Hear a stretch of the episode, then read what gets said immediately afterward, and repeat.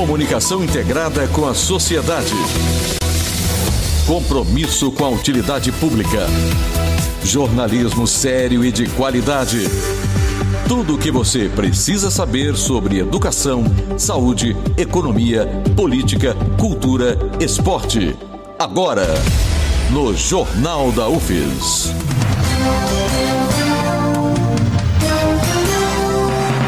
Olá, boa tarde a você que acompanha a Rádio UFIS FM Música e Informação em sintonia com você. Começa agora mais uma edição do Jornal da UFIS. Segunda-feira, hoje é dia 3 de outubro de 2022. Você vai ouvir a partir de agora os principais destaques do dia em Sergipe, no Brasil.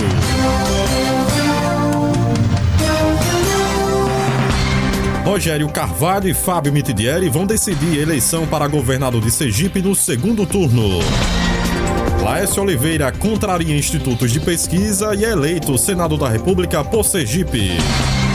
Bancada sergipana na Câmara Federal tem renovação de 75% e elege as duas primeiras mulheres. E mais, primeira mulher trans é eleita para a Assembleia Legislativa de Sergipe. O Jornal da UFES está começando agora.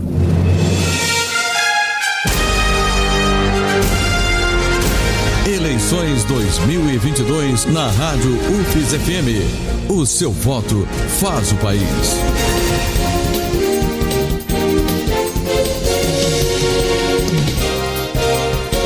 Boa tarde mais uma vez a você que está sintonizado com a gente aqui na Rádio UFES FM. Eu sou Josafa Neto e conto com a sua companhia até logo mais às seis da tarde. A gente começa a edição de hoje destacando os resultados da votação do primeiro turno das eleições 2022. Começando pela composição para a Assembleia Legislativa de Sergipe, que teve uma taxa de renovação acima de 60%, com apenas nove deputados que conseguiram a reeleição. O resultado final da votação para a Lese foi o seguinte. Os 24 deputados eleitos foram Cristiano Cavalcante, do União Brasil, doutora Lidiane Lucena, do Republicanos, Jefferson Andrade, do PSD, Marcos Oliveira, do PL, Carminha, do Republicanos, Luciano Bispo, do PSD, Linda Brasil, do PSOL, Maísa Mitidieri, do PSD, Paulo Júnior, do PV, Pato Maravilha, do PL, Áurea Ribeiro, do Republicanos, Adailton Martins, do PSD, Netinho Guimarães, do PL, Jorginho Araújo, do PSD, Marcelo Sobral, do União Brasil, Cacá Santos, também do União Brasil, Chico do Correio, do PT, Geórgio Passos, do Cidadania, Luizão Dona Trump, do União Brasil, Garibaldi Mendonça, do PDT, Luciano Pimentel, do PP, Imbraim de Valmir Monteiro, do PV, Doutor Samuel Carvalho, do Cidadania e Neto Batalha, do PP. Já para a Câmara Federal, o percentual de renovação da bancada sergipana foi de 75%. Apenas dois parlamentares conquistaram a reeleição. Os oito eleitos para a Câmara Federal por Sergipe foram os seguintes: Leandra de André, do União Brasil, Ícaro de Valmir, do PL, Fábio Reis, que foi reeleito pelo PSD, Gustinho Ribeiro, que também conseguiu a reeleição desta feita pelo Republicanos, Rodrigo Valadares, do União Brasil, Tiago de Joaldo da Laranjeira, do PP, delegada Catarina Feitosa, do PSD e delegado André Davi, do Republicanos. Por outro lado, a disputa para governador de Sergipe ficou para o segundo turno. Rogério Carvalho, do PT, e Fábio Mitidieri, do PSD, vão disputar a votação no próximo dia 30 de outubro. Com 100% das urnas apuradas no estado, Rogério Carvalho recebeu 338.796 votos. Isso representa 44,70% dos votos válidos. Já Fábio Mitidieri recebeu 294.936 votos. Isso representa 38,91% dos votos válidos.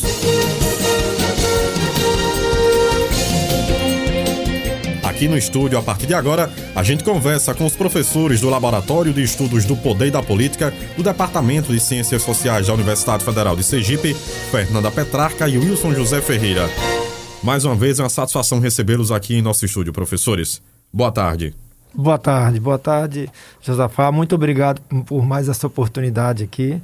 Né? Será um prazer a gente também é, conversar com vocês sobre essas tendências que a gente não sabe ainda muito quais são, mas a gente pode pensar, prever um pouco o que está acontecendo. Boa tarde, professora. Boa tarde, Josafá. Boa tarde a todas e a todos que escutam. É um prazer novamente estar aqui com você e com os ouvintes para conversar um pouco sobre esse cenário, né? Então, professores, o que pode ser avaliado inicialmente desse resultado para o cargo de governador de Sergipe e o que podemos projetar também dessa votação no segundo turno entre Rogério Carvalho, do PT, e Fábio Mitidieri, do PSD?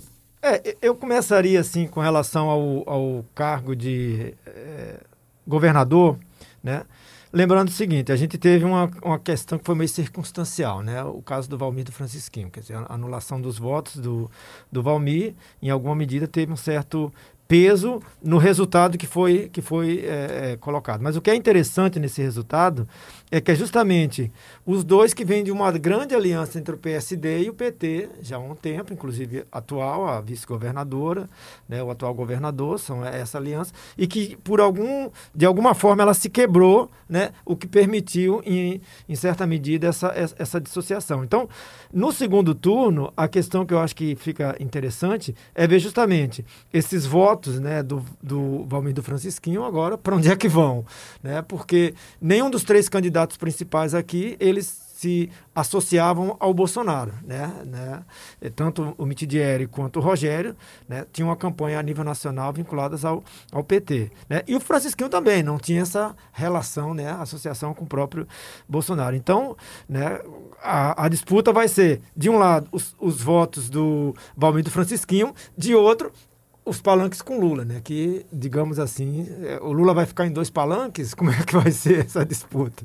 É, eu gostaria de chamar a atenção por um fato que é algo que a gente tenta trabalhar ali dentro do laboratório, por meio das nossas pesquisas, das teses, né, das dissertações, que é a questão da aliança política e da formação dos blocos políticos, né? Os blocos como representando esse sistema de aliança. O que, que tem para o caso de Sergipe esse ano, sobretudo esse ano de, eleitoral, para a gente poder entender essa configuração?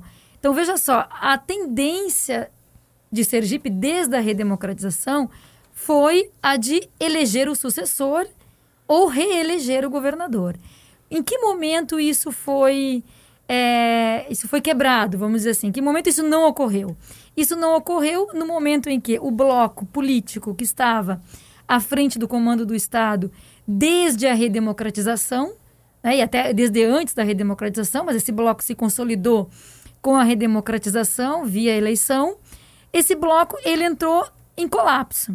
Foi o momento da eleição do Marcelo Deda com a formação e a composição de um novo bloco político. Esse bloco político ele vinha é, se mantendo unido, vamos dizer assim, até a última eleição. Com a ruptura nesse bloco, então essa eleição deste ano demonstra uma ruptura muito forte entre aquele bloco que é, estava é, no comando político do Estado desde a eleição de Deda, o que gerou duas candidaturas, né? A candidatura do Rogério e a candidatura do Fábio Mitidieri. Então, o cenário para o segundo turno, é claro que ele é totalmente imprevisível, não tem como a gente prever.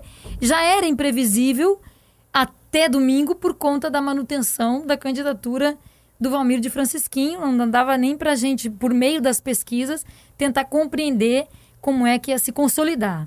Então, eu acho que continua a, essa, essa questão continua posta para ser ainda muito a, analisada e pensada, mas o que dá para dizer é que ela remete e nos ajuda a entender é justamente o ponto fundamental aí do nosso desafio dentro do laboratório, que é a compreensão do sistema de aliança e da formação dos blocos de poder. Então, é só uma, uma, uma brincadeirinha. Então, dá para dizer quase que o, o, resultado, independente do resultado, Sergipe vai continuar elegendo seu sucessor, seja o, o Rogério, seja o Mitidieri. É porque o bloco fraturou, né? Agora, professora, como podemos avaliar a renovação altíssima, acima de 60%, na composição da Assembleia Legislativa aqui de Sergipe? São 15 novos deputados estaduais e apenas 9 dos atuais conseguiram a reeleição para o mandato que começa a partir de 1 de fevereiro de 2023. Também, essa é uma questão bastante interessante porque ela remete novamente ao nosso grande desafio de compreensão da política, seja ela sergipana, nacional e até internacional, que é a compreensão do sistema de alianças. Novamente, veja bem, a gente pode pensar em renovação, a gente pode, em que medida? Nas lideranças. Houve renovação nas lideranças? Ao que tudo indica, algumas renovações ocorreram. É, lideranças que até então não tinham o seu nome é, dentro de um quadro passam a, a, a, se fazer presente. Agora, essa renovação das, das lideranças remete a uma renovação nos agrupamentos políticos e nos blocos de poder? Bom, essa é uma outra questão que a gente já pode, olhando de maneira muito rápida, né? Porque foi, isso foi ontem, os dados dá para ver que não houve uma renovação nos agrupamentos. O que a gente pode dizer é que houve renovação dentro daqueles blocos e agrupamentos políticos, uma renovação das lideranças, mas não uma transformação dos blocos e dos agrupamentos. É, eu, eu acho que no, no caso, depois a gente vai falar isso no deputados federais, fica muito mais claro isso. Mas você pensa assim, ó, por exemplo, os dois primeiros ali, né, que ficaram na lista dos deputados estaduais, né? O Cristiano Cavalcante e a deputada Lidiane Lucena, né? É, eles vêm já de. Um, a, a, deputada Lidiane Lucena é primeira-dama em Aquidabã, quer dizer, já vem, de repente, como é que se constrói esses grupos de, de, de, base familiar? Né? Na verdade, eles vão se construindo né? dentro de uma mesma família, pega uma prefeitura, né? vai para deputada, e consegue a partir dali recursos para reproduzir e vai ampliando o seu grupo. Então, o que eu acho assim que é interessante também, além dessa questão da renovação, eh, Josefa, é pensar o grau de fragmentação política, né? se aumentou ou diminuiu. Quer dizer, a gente tem aí 18 deputados e 10 partidos com representação. Né? Qual o desafio disso para você montar uma base de governo? Que esse é um desafio no, no caso brasileiro. Né? Então, assim, é, em alguma medida, a gente vai ver, o Rogério tem um, apenas um candidato se elegeu pelo PT. Que foi o Chico do Correio. Exatamente. O PSD tem mais alguns outros candidatos. PL alguns. Tal. Então, é, é aquela questão que ocorre. Quer dizer, a aliança, ela ocorre depois da eleição. Né? Então, depois que é eleito, é que a gente vai ver qual é a base do, do, do, do Mitidieri, se for o caso do Mitidieri, ou do Rogério, se for o caso do, do, do Rogério. Porque o nosso sistema é muito centrado em lideranças personificadas. Lembra que a gente falou naquele dia? Quer dizer, lideranças que vão construindo a partir de uma base familiar, seu nome e o nome da sua família para ir construindo uma representação. Assim. Né? Falando em representação, qual o peso dessa eleição histórica de Linda Brasil, a primeira mulher trans para a Assembleia Legislativa de Sergipe? Tinha sido há dois anos a primeira mulher trans eleita para a Câmara de Vereadores de Aracaju e agora a primeira trans para a Casa Legislativa do Estado. Professores. É, eu acho que ela, ela traduz uma tendência que a gente viu nacional, né? De, digamos assim, de pautas, que são pautas, reivindicações que diz respeito a determinadas causas, né? LGBTQI+, que, de certa forma, tem conseguido uma representação dentro do, do, do, do, legislativo, federal e assim por diante. Então, nesse sentido, dá para dizer, ela é uma novidade, é uma novidade nesse contexto, não é uma decorrência dessa é, agremiação de base familiar. Né? Então, isso, isso traduz né, um, uma novidade dentro, dentro do, do, do cenário político, tanto estadual como nacional. Sim, eu gostaria de chamar bastante atenção para o caso da Linda Brasil, porque de fato ela representa uma renovação tanto do ponto de vista da liderança, né? Você vê uma liderança é, que está articulada à defesa de uma causa, né? A causa LGBTQIA+, e ela também é, representa uma renovação dentro da própria uh, Assembleia dos agrupamentos. Porque o grupo do qual ela faz parte não é aquele grupo que tende a ter grande força dentro é, da Câmara. Então, de fato, o nome da Linda Brasil a gente pode entender como representando um, um momento muito significativo de transformação do ponto de vista da liderança e também de renovação e também do ponto de vista dos grupos políticos. Aí sim, o caso dela, eu acho que é, é, é, é significativo. Continuando aí no gancho das renovações, partindo agora para a Câmara Federal. Dos oito eleitos, apenas dois conseguiram a reeleição. São seis novos deputados federais por Sergipe e duas mulheres, pela primeira vez, conseguindo a eleição. Yandra de André e a delegada Catarina Feitosa. Qual é a avaliação que pode ser feita desse novo quadro para a Câmara Federal por Sergipe?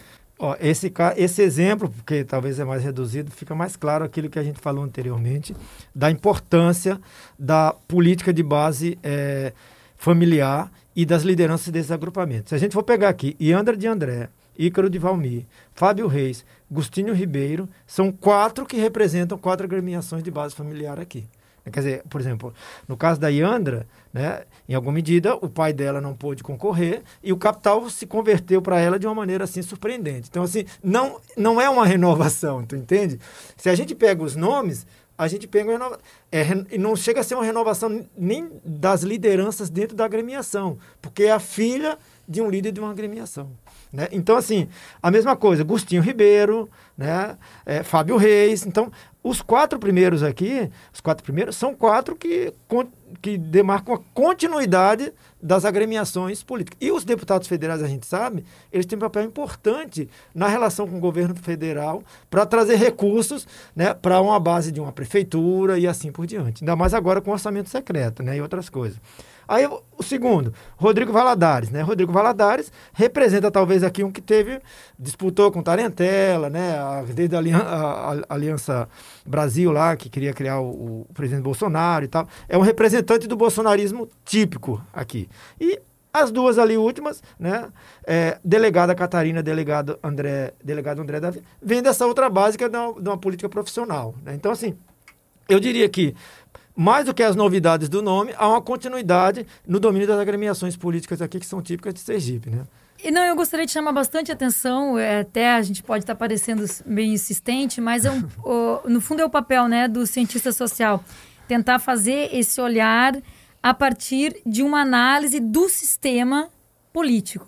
Né? E eu acho que eu gostaria de chamar atenção para isso que o Wilson é, já apontou, que é em que medida esses nomes nos possibilitam compreender é, ou nos dão mais elementos para a compreensão da manutenção ou da possível renovação dentro dos agrupamentos políticos. Uhum. Esses dois exemplos, Iandra de André e Delegada Catarina, elas representam justamente é, esses dois exemplos de, de é, mulheres dentro da, é, da Câmara Federal, representam dois nomes que estão articulados, aquilo que nós já estamos tentando reforçar por meio dos artigos, das teses e das dissertações, que é do que é formado o, o a política em Sergipe.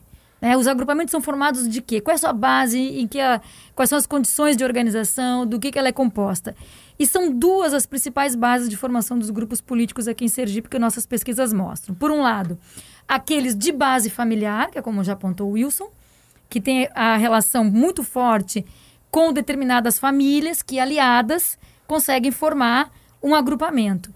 E o outro lado são aquelas é, aqueles agrupamentos que a gente chama de base profissional, porque elas estão articuladas ou as profissões de origem dos candidatos e ou a, própria, a própria profissionalização da política e a relação entre a profissão e a política. E é o um exemplo claro entre Iandra de André, que representa um agrupamento de base familiar, e a delegada Catarina, que representa um agrupamento político de base profissional, constituído a partir das redes profissionais.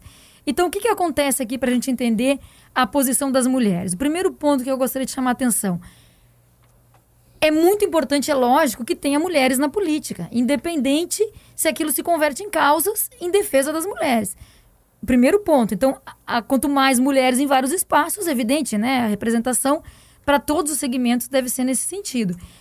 O outro ponto é em que medida esta renovação ela envolve uma renovação das lideranças. De fato, houve dentro do agrupamento de base familiar do qual Iandra de André faz parte uma renovação das lideranças, a gente só vai poder observar a partir do mandato dela. Se de fato ela é uma nova liderança, ela vai se constituir como a liderança do agrupamento ou não. É, e o, o, esse segundo ponto é, primeiro, se houve uma renovação das lideranças, e o segundo, se houve, se essa renovação das lideranças, no caso específico das mulheres, se vai se traduzir em uma defesa das pautas é, de gênero, das, da defesa das pautas que poderiam remeter a uma melhoria das condições da, de trabalho, inclusive das mulheres dentro da política. Né? E que é uma coisa que se discute muito. Há uma grande dificuldade das mulheres dentro da política conquistarem espaço, assumirem posições de comando e voz. Então, agora a gente precisa observar o que, que esse movimento aí, o que, que essa mudança de fato vai provocar. Voltando ao caso Valmir de Francisquinho, que teve a candidatura indeferida pelo Tribunal Superior Eleitoral e por isso o TSE não divulgou os votos que foram colocados, depositados na urna em Sergipe pelo eleitorado sergipano para o candidato do PL. Mas o Valmir Francisquinho insistiu na candidatura e isso provocou um fato atípico na história da política sergipana. Sergipe, nesta eleição, atingiu o maior percentual de votos nulos da história e o maior percentual do Brasil nessas eleições de 2022. 39,78% do eleitorado decidiu anular o voto. Isso em comparação à eleição de 2018, que foi a última eleição para governador, há um aumento aí significativo de 17,84% há quatro anos para 39,78% agora em 2022, atingindo o maior percentual de votos nulos do país aqui em Sergipe, que pode ser extraído desse percentual, desses números, professores? Veja só, eu acho que esse aumento significativo de votos nulos esse ano ele é circunstancial. Ele está diretamente associado à manutenção da candidatura do Valmir de Francisquinho até o último momento. Enquanto ele pôde, o nome dele constou como um nome possível, onde o sergipano podia votar nele. Então, acho que é evidente que quando chegou o momento ali do sábado de manhã, quando a decisão final já havia sido tomada e não havia mais tempo de tirar Valmir de Francisquinho da urna eletrônica, então é lógico que todos os votos deles que foram para ele foram automaticamente anulados. Então, esse número enorme de votos nulos tem a ver com a manutenção, a presença do Valmir até o último momento. Em 2018 foram um pouco mais de 200 mil votos nulos. Isso subiu agora em 2022 para mais de 500 mil. São quase 40%, né? Esse ano. Então acho que tem bastante a ver com isso. Com isso. E aí sim, a gente pode talvez é, falar um pouco, pensar um pouco, discorrer um pouco sobre é, o fato do Valmir ter levado até as últimas consequências o nome dele. E claro que o fato dele ter levado provocou é, uma mudança no tabuleiro político, né? É evidente que os outros candidatos provavelmente foram impactados pela sua decisão de manutenção. Agora, que nós poderíamos pensar também, o que, de que condições é, sociais, políticas, sobretudo políticas, é, permitiram ou possibilitaram ao Valmir, Valmir de Francisquinho a manutenção do seu nome. E aí eu acho que talvez um ponto importante para a gente pensar é a crise no sistema de lideranças, né? Talvez uma dificuldade em constituir nomes, ou não só uma dificuldade, uma necessidade de constituir nomes, aí a necessidade também de manutenção daquele nome. Tem a ver com a formação de lideranças. É, eu acho que no caso aí desse percentual, Josafá, o que é interessante é que eu acho que é difícil comparar ele com o de 2018, porque eu não acho que esse voto é um voto nulo é o voto de identificação com a agremiação política. Então, assim, talvez o fato do Francisquinho manter até adiante é dele não ter que dividir antes o seu voto para fazer. Agora ele, dá, ele vai conversar com os dois principais e dizer, olha, eu tenho 39% é, por cento que, mesmo sabendo que era nulo, votaram em mim. Vocês vão querer né, na negociação, isso dá um capital político para ele muito interessante. Mais do que ele desistir da candidatura e deixar e ficar negociando ali com, um, digamos assim, no informal. Né? Então, eu acho que. É, por isso que eu não considero esses votos no Valmir do Francisquinho um voto nulo. É um voto de manutenção né, da posição dele como alguém que tem um capital político para negociar nesse segundo turno. E, e aí ele se, ele se consolida enquanto liderança. Exatamente. Porque eles não são votos nulos, eles são votos que foram anulados.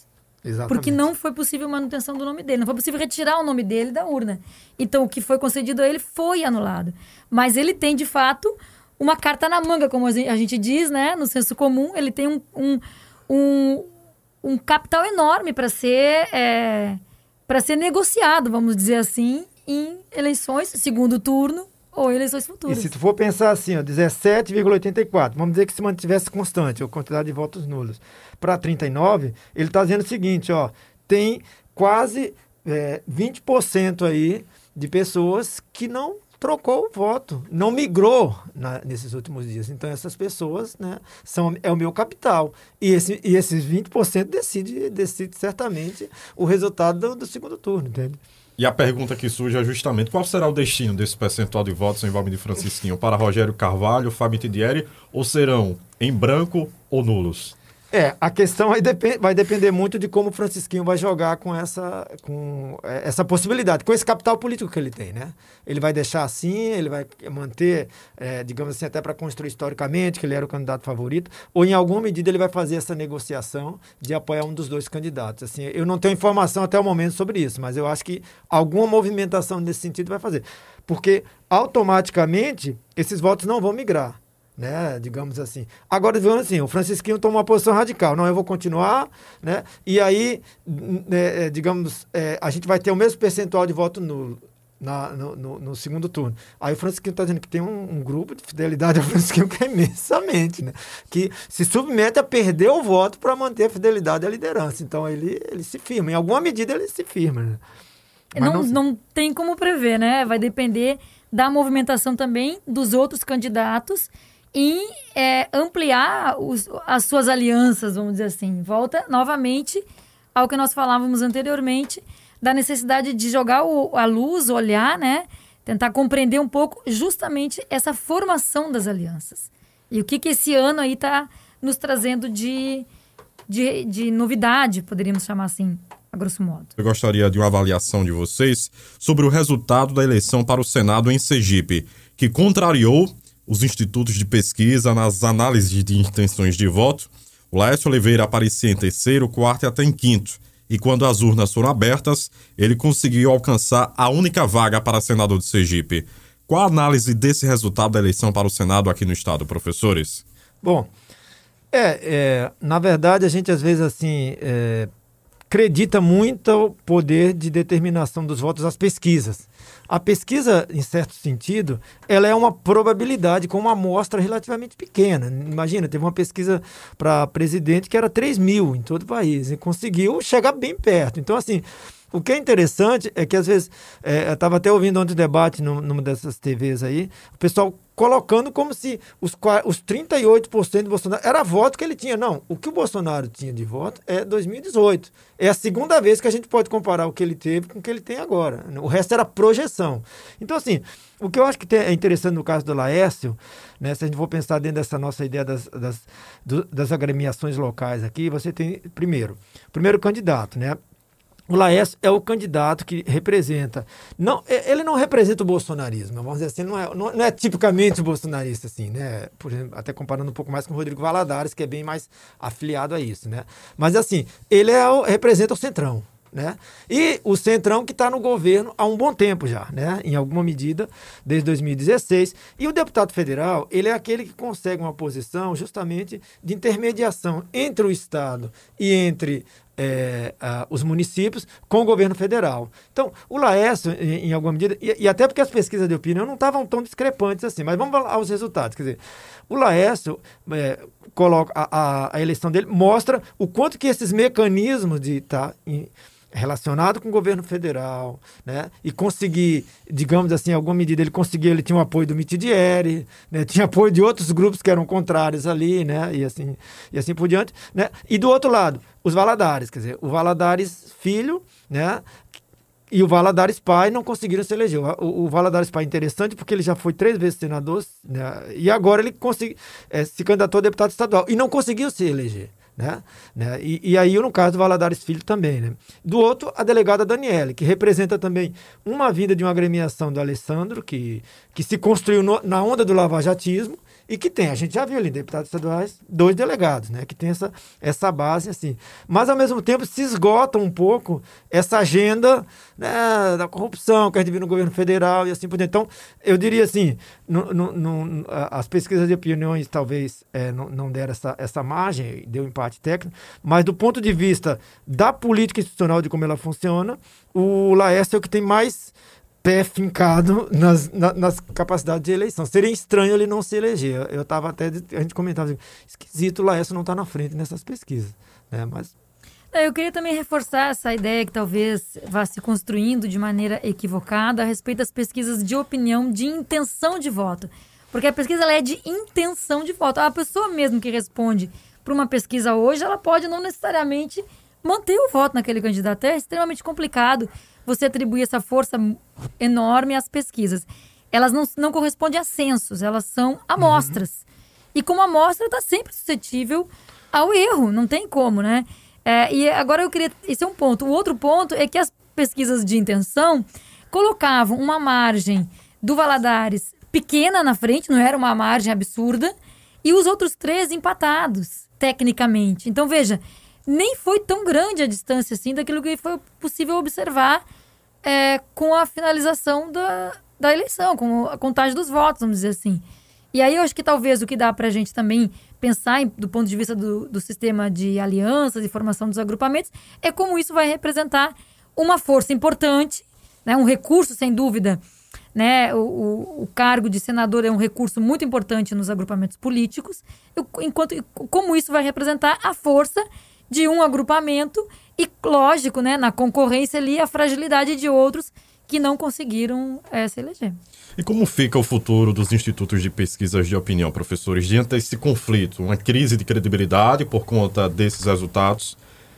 Ou a necessidade de mudança de metodologia no levantamento dessas intenções de voto? Olha, é, aí é, é, é, é bastante complicado, porque assim, eu acompanho pesquisas eleitorais desde 89, até um pouco antes, assim, muito como em função de certos candidatos que eu sempre apoiei e tal.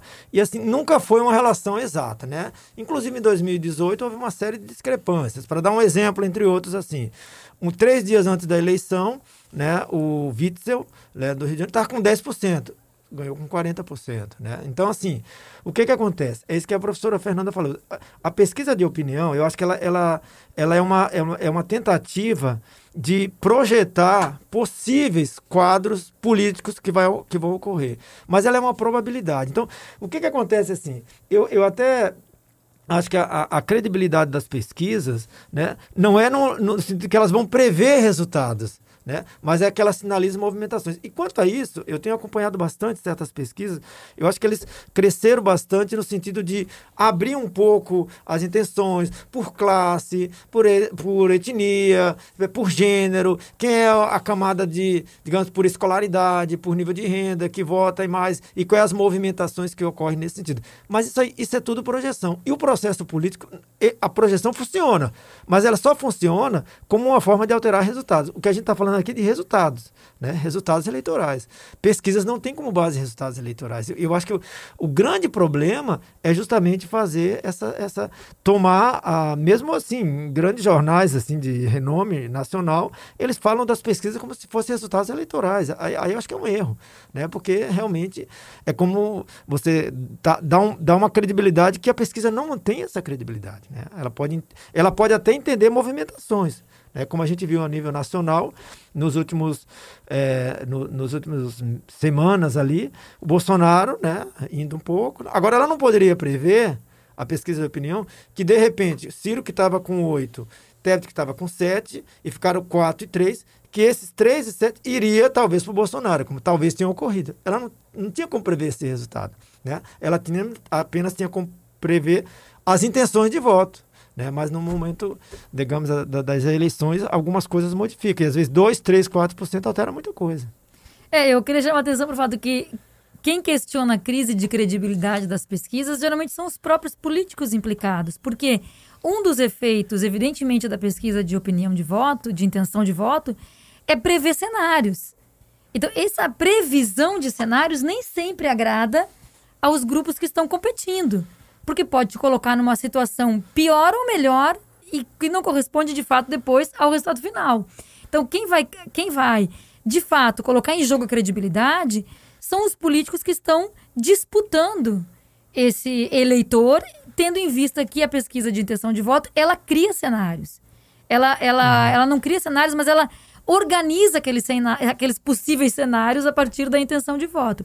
A segunda questão é que talvez os institutos é, vão precisar abrir mais, talvez, a sua metodologia, expor mais a forma de organização dessa metodologia, a, a ponto de deixar mais transparente a forma como elas estão, é, os mecanismos, os, as metodologias que estão adotando para, de fato, obter essa intenção de voto, apreender essa intenção de voto. E, e, assim, a que mais interessa também essas pesquisas de opinião não é nem o eleitor, é os políticos próprios, né? Para saber quem é que pode ter um capital ó, político para negociar uma série de coisas. Então, nesse sentido, assim, é, acho que para os próprios políticos interessa né, essa previsão. Tanto é que partidos estão sempre, têm seus estudos, estão sempre fazendo assim, né? Então, mas que eu acho que talvez é isso que é, é, é, é talvez a metodologia e tal. Mas assim, eu acho que são erros dentro da margem de erro e uhum. erros dentro dos erros, né? É, é possível, não, né? Não, como eu disse, não é resultado eleitoral, é normal, assim. Não é senso, né? E não é, é senso, exatamente. E, de fato, é, ela é muito importante para os políticos porque é ela que vai permitir, vai dar a eles alguma a, alguma é, condição de onde é que eles precisam melhorar e aonde que eles têm que avançar em termos de busca de eleitor. Então, é, não tem como, é, politicamente falando, né, para quem está dentro do, da luta política ali por voto, eles precisam das pesquisas. Se, Agora... eles, se não houver uma pesquisa aberta dessa que a gente conhece, pública, os próprios agrupamentos fazem as suas próprias pesquisas. No sentido de organizar as estratégias. São as chamadas pesquisas de consumo interno. Exatamente. exatamente, exatamente. Agora, é claro que nesse, nesse contexto ali, por exemplo, que o Bolsonaro estava sendo previsto com 38 e conseguiu 43, quer dizer, é, é cinco, entendeu? É pouco ali, se você for pensar a diferença. Nesse contexto, ele vai se aproveitar disso para dizer, olha, tá vendo?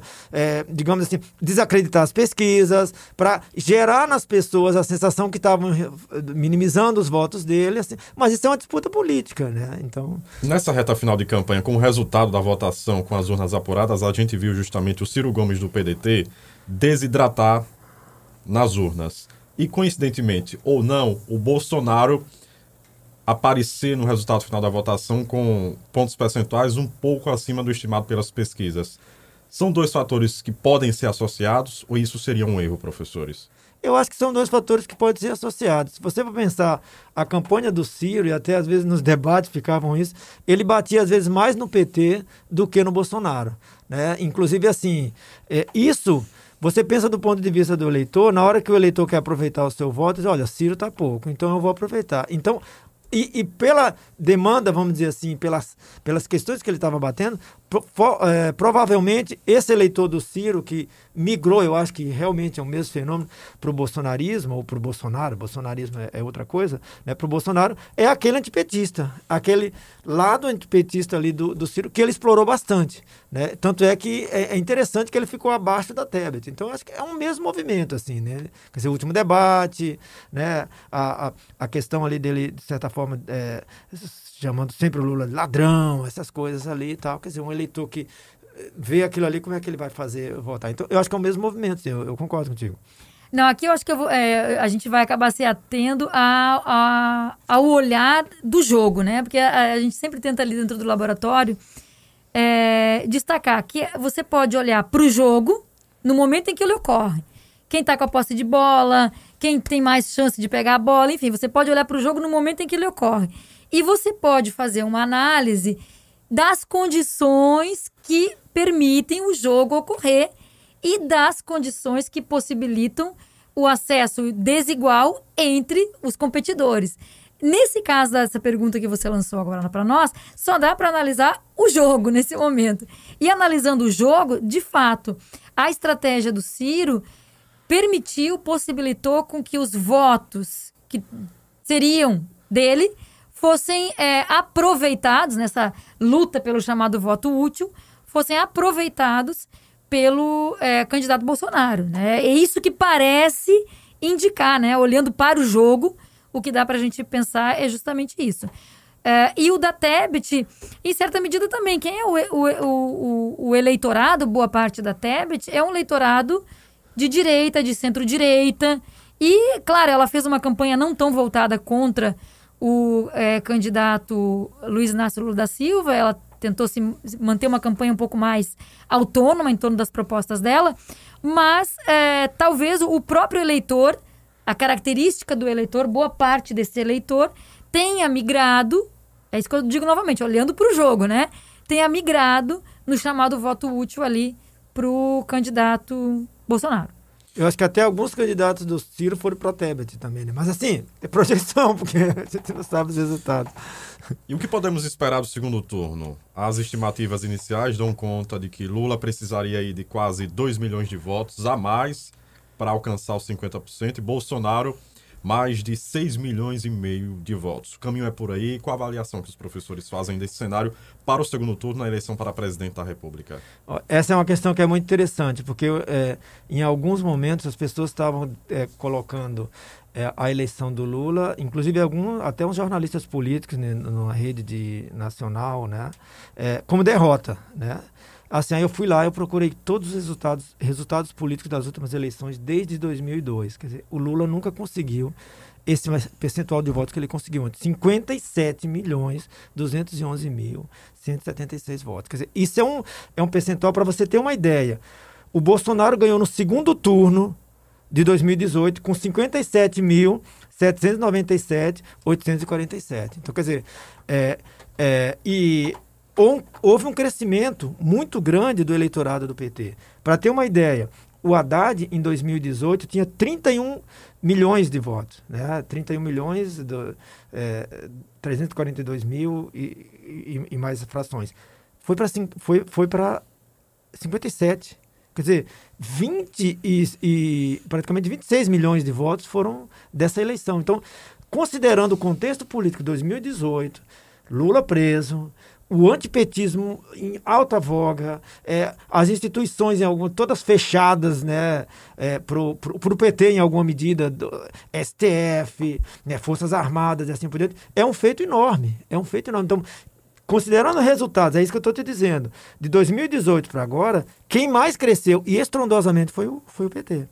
Né? O PT cresceu de uma maneira que não se não, não, não, se, não se previa em 2018. Então, essa, essa, essa relação aí eu acho que é um pouco é, é, é, bastante interessante, porque em alguma medida mostra também uma grande polarização das disputas. Quer dizer, você tem 57 em um candidato, 51 em outro, e os outros disputando assim uma, uma pequena margem de votos. Né? Então, a, a disputa, e aí é que vai ser o problema, né? Quer dizer, é justamente para onde vão esses votos do Ciro da Tebet.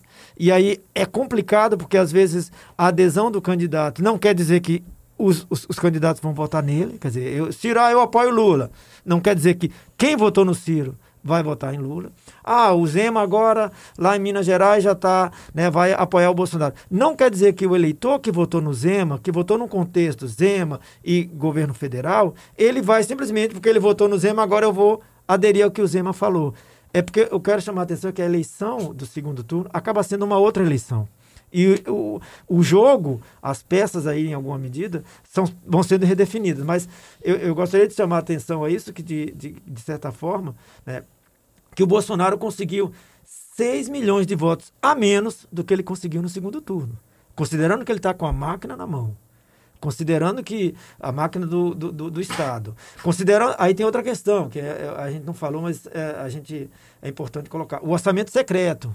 O orçamento secreto foi a base dessa eleição. Foi a base dessa eleição, né? Então, considerando tudo isso, né, independente dos resultados futuros, eu diria, olha, eu jamais pensei que o PT ia conseguir, né, superar a margem dos, do que ocorreu em 2018. Foi estrondosa essa diferença, assim. Não, olhando ali para o cenário, olhando mesmo só para o cenário, né? Fazendo aquele olhar do jogo. O que, que a gente vê? Até reforçaria aquilo que nós conversamos na outra oportunidade, né? Ontem, precisamente. Nós temos aí dois polos disputando. O polo da extrema-direita, né? Se você for considerar em termos de pautas, de defesa de ideias, é o da extrema-direita. É, e não está, obviamente, o Brasil não é uma, não é uma ilha. Isso está articulado com a pauta da extrema-direita internacional. E o outro polo que se desenhou, buscou se desenhar ali, como centro e centro-esquerda. Agora, o que que, o que que tá em jogo para o segundo turno? Está em jogo tentar disputar, talvez, um eleitor de direita ou centro-direita. Aí, como os candidatos farão para atrair esse eleitor? Bom, aí a gente precisa olhar com mais atenção as estratégias que eles irão é, adotar. Lógico que a disputa provavelmente será para atrair Tebet e Ciro Gomes em alguma medida. Né? Porque é, há também ali o destino dos, da, das abstenções. Né? São, foram, se eu não estou enganada, em torno de 20%. Então, esse, esse número também envolve pensar naqueles que não votaram, naqueles que só justificaram que, ou que estiveram ausentes. O outro ponto é significativo que talvez seja interessante jogar um pouco de luz é, é justamente para as condições do jogo.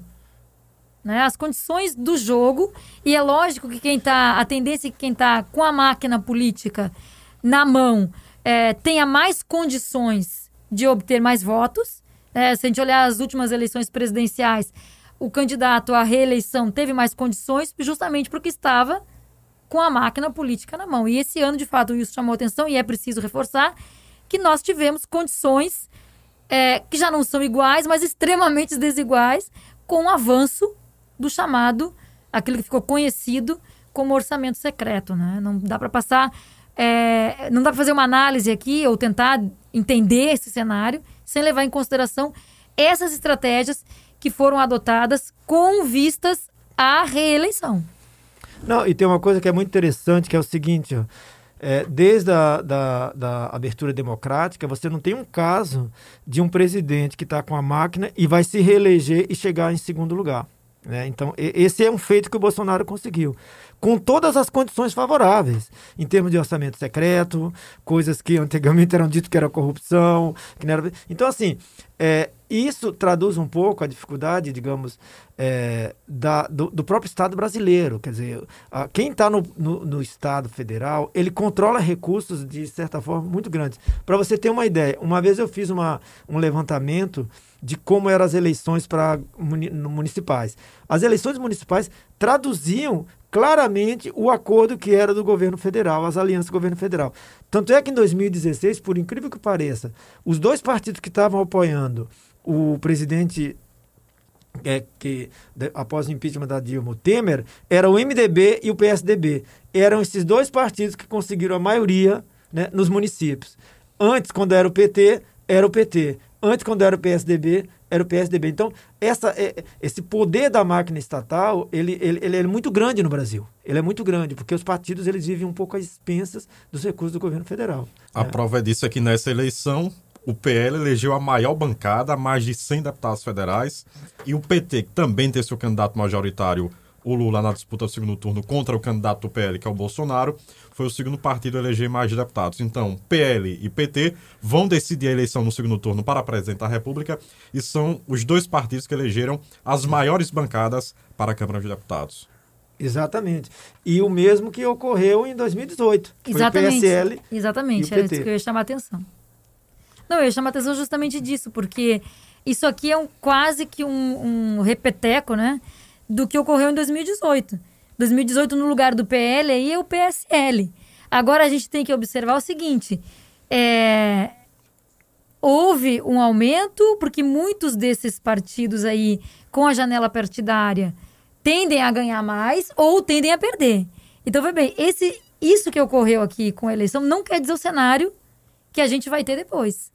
Porque ainda tem a janela partidária e a depender de quem ganhar as eleições, então provavelmente a gente já viu isso ocorrer em 2018, é, quando houve um confronto entre o PSL e o Bolsonaro, e muitos daqueles que estavam com o candidato Bolsonaro saíram do PSL. O que vai ocorrer com o PL depende do que ocorrerá com as eleições. Então não dá para a gente cravar uma análise aí. Tem que esperar as movimentações da, desse tabuleiro aí que ainda está. É, ainda, ainda vai ocorrer muita, muita mudança nesse cenário. Ainda precisa saber o que, que vai acontecer com as eleições presidenciais. É, e isso é bastante interessante, porque assim, eu sempre lembro, digo assim, o Lula, quando se elegeu em 2002, o vice do Lula era de que partido? Do PL. José Alencar. José Alencar. Só que assim, a gente tem um sistema político, que é aquele que a gente falou na, na, na outra vez que a gente esteve aqui conversando contigo, que ele não está estruturado em agremiações partidárias. Ele está estruturado em lideranças personificadas, que é, de certa forma, cobram é, filiações pessoais, fidelidade, aos termos que a gente vê, fidelidade, traição, você é meu amigo, isso, aquilo, outro, né? E poucas agremiações que realmente têm uma, uma continuidade em termos, vamos dizer, até de agremiações partidárias. Acho que o PT mantém isso, embora tenha uma forte centralização, vamos dizer assim, não por causa da pessoa, do, do pode ser também, mas no, no, Lula, quer dizer, o PT não teria esse resultado se não tivesse o Lula à frente. Né? Tanto é que muita gente é lulista ou é Lula, mas não vota, mas não é PT. Né? Então, a gente tem um sistema onde as agremiações partidárias são muito difíceis. O que, que acontece? O Bolsonaro, ele é um, um, um, candidato que, historicamente, ele aluga agremiações para se eleger. Ele alugou o PSL, ele agora alugou o PL.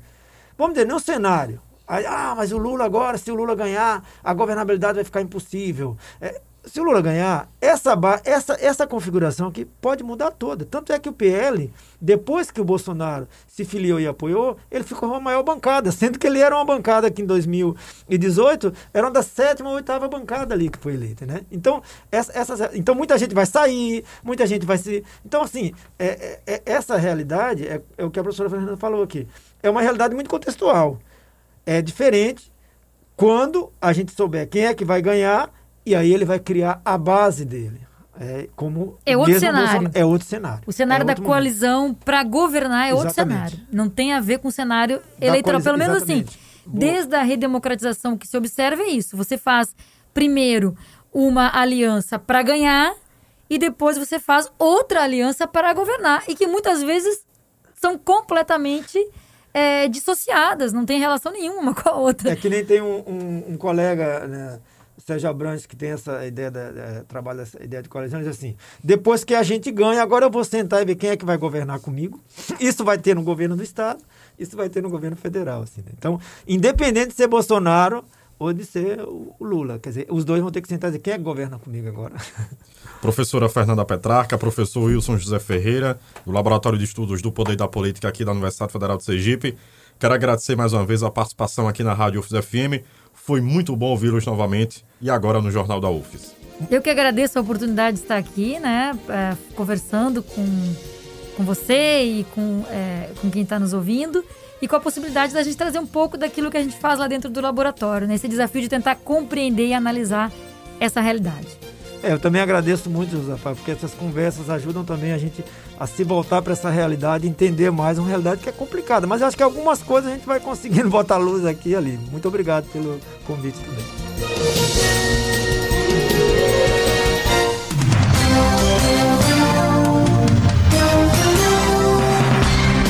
O Jornal da UFES desta segunda-feira, 3 de outubro, termina aqui. Apresentação Josafa Neto. Áudio Cleiton Cavalcante. Direção de rádio Marcos Cardoso. Direção geral Professora Maíra Bittencourt. O Jornal da UFES volta amanhã às 5 da tarde aqui na Rádio UFES FM. Música e informação em sintonia com você. Boa noite e até lá.